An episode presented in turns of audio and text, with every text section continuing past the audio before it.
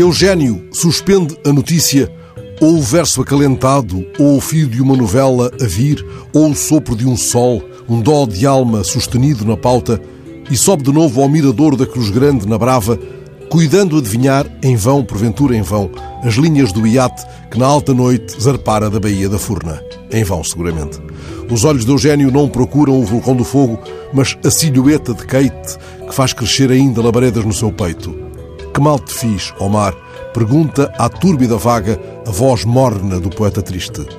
Noutra ilha, pai Justino está compassando nas cordas de um cavaquinho os passos da filha que vai partir à conquista do amor de imundo. Manda beijo de longe, manda mantenha, vai a lua vagabunda.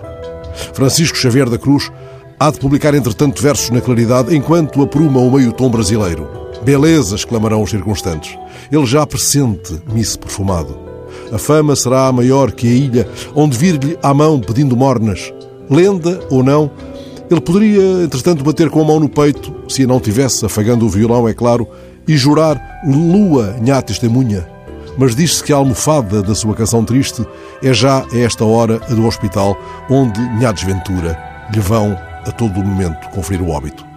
Manuel de Novas pode ser que venha à janela de sua casa em Monte Sossego. Il do Lobo nasce outra vez em Pedra de Lume para dar notícia de Joãozinho Cabral. Cise vai cantar descalça na praça principal, acompanhada pelo irmão Lela ao saxofone. Paulino Vieira há de tocar na harmónica a rocha escrevida. Depois há de ir à casinha dos licores ver tocar o pau. Ou talvez volte a ser menino na Praia Branca de São Nicolau, onde quem dera pudessem abraçar-se Armando Zeferino Soares, Amândio Cabral e Luís Moraes, instaurando a concórdia num caminho longe que não o da longura amarga. O senhor embaixador Aristides Paris aclara a mais doce voz rouca para Joana Rosa.